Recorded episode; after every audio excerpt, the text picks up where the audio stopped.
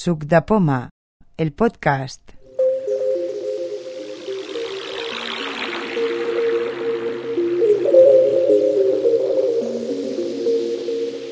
Número 5.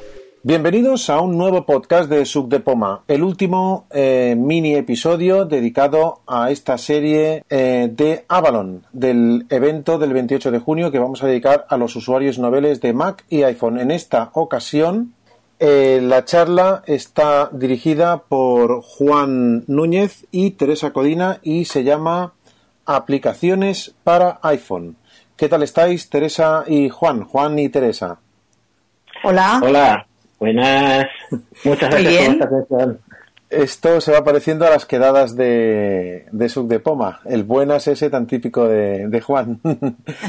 bueno, cuéntanos, contadnos un poco eh, cuál es el objetivo de, de vuestra charla. Bueno, eh, principalmente lo que queremos es facilitar el acceso a aquellas aplicaciones que la gente anda buscando para iPhone y que le pueden ser especialmente prácticas, solamente, sobre todo teniendo en cuenta eh, las necesidades, las necesidades de nuestro colectivo. ¿Y en, de qué forma se va, de qué forma se va a desarrollar un poco? ¿Cómo va a funcionar? Pues principalmente tenemos preparado un listado de aplicaciones que iremos demostrando con casos prácticos, el típico vamos a ver ahora mismo cómo funciona para que la gente le pierda miedo a las aplicaciones. Esto pues será cooperativo, lo haremos entre Teresa y yo, eh, eh, jugando con los conocimientos de cada uno. ¿Verdad, Teresa? Claro.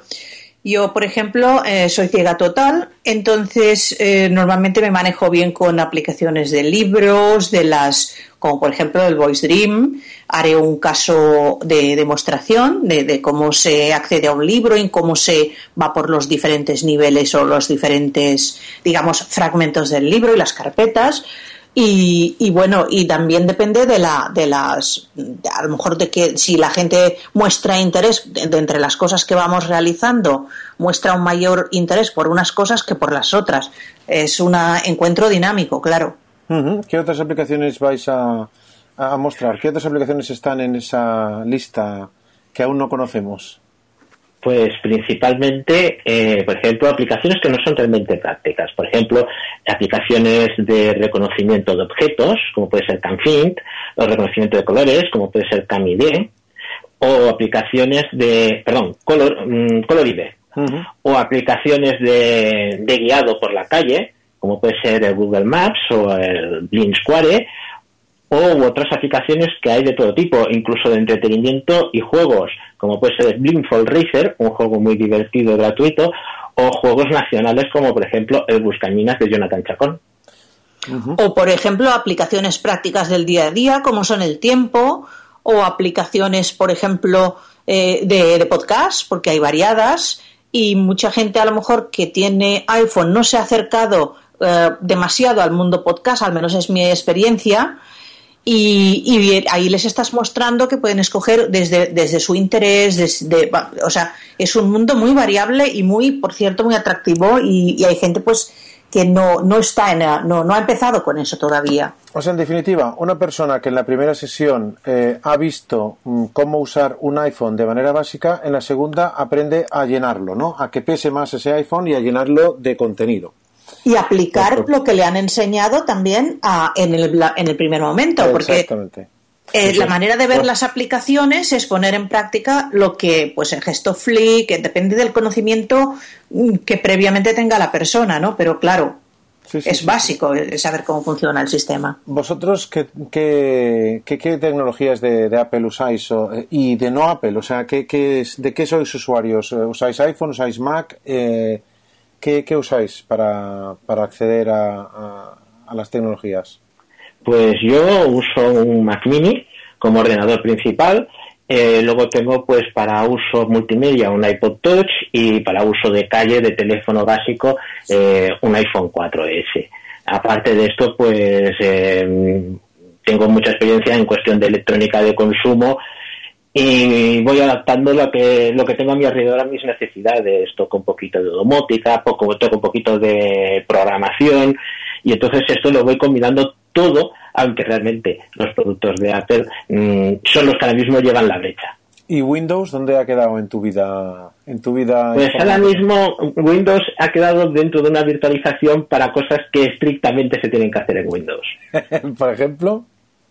Ah, por ejemplo, eh, determinadas aplicaciones que realmente están muy bien hechas y las tienes que correr en Windows. O cuestiones, digamos, más propias con sistemas que no son tan amigables con Mac. Muy bien, muy bien. ¿Y tú, Teresa?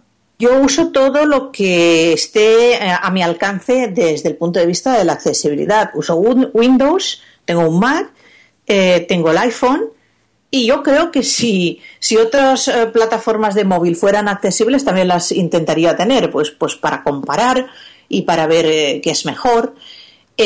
cada cosa tiene su, mm, sus pros y contras. Entonces es a lo mejor el momento de, usar según para qué lo necesites, usas una cosa, según para qué lo necesitas, usas la otra. Muy bien, muy bien. Realmente es la conclusión que estamos sacando con todos vosotros que vais a estar dando las charlas y los talleres en, Avalon, ¿eh? que, que, hay que usar lo que realmente sea accesible. Eh, ¿Qué esperáis que la gente saque de vuestro de vuestra charla o de vuestro taller, como lo queráis llamar, eh, de aplicaciones para iPhone? Eh, pues principalmente, eh, primero que le pierdan miedo a lo que es añadir aplicaciones al iPhone, que investiguen, que prueben una cosa, que prueben otra y sobre todo que aprovechen la máquina. Es algo fundamental, ya que tenemos una máquina que nos ha costado un dinero, realmente poderle sacar el provecho porque tiene mucho provecho en hora y media no veremos realmente la cantidad de aplicaciones que hay que nos pueden ayudar muchísimo en el día a día. Yo también pienso que es muy importante, eso es lo que me reitero en lo que has dicho, de, que, que, la gente le pierda miedo, que se aproxime a este mundo y también ampliar la comunidad, porque la interactividad es importantísimo para, para nuestra formación respectiva de todos y para ampliación de cosas que una persona descubre y otra persona no tiene por qué haber tropezado con esa aplicación a lo mejor. Y las personas mm, en un momento dado son noveles o novatos, pero esa, esa condición se pierde afortunadamente. Entonces llega un punto de que la, mayor interactividad es una gran baza para todos nosotros. Teresa, realmente has aportado una idea magnífica y que es, creo, uno de los puntales mm, de Subdepoma. Eh, es una de las una de las principales ideas que mueven a nuestra comunidad y que ha hecho que crezcamos tanto y que creo que forma parte de nuestro ADN como comunidad.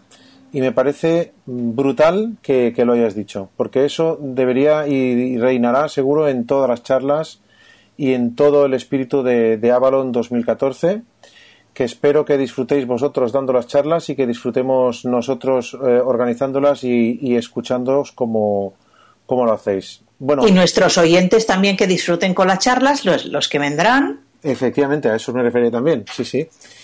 Bueno, chicos, nos vemos el día 28. Esperamos que, esperemos que, que ser muchos y que disfrutéis vosotros dándolas, los oyentes recibiéndolas y que más adelante vayamos siendo muchos más. Nos vemos el día 28. Teresa, Juan, Juan y Teresa.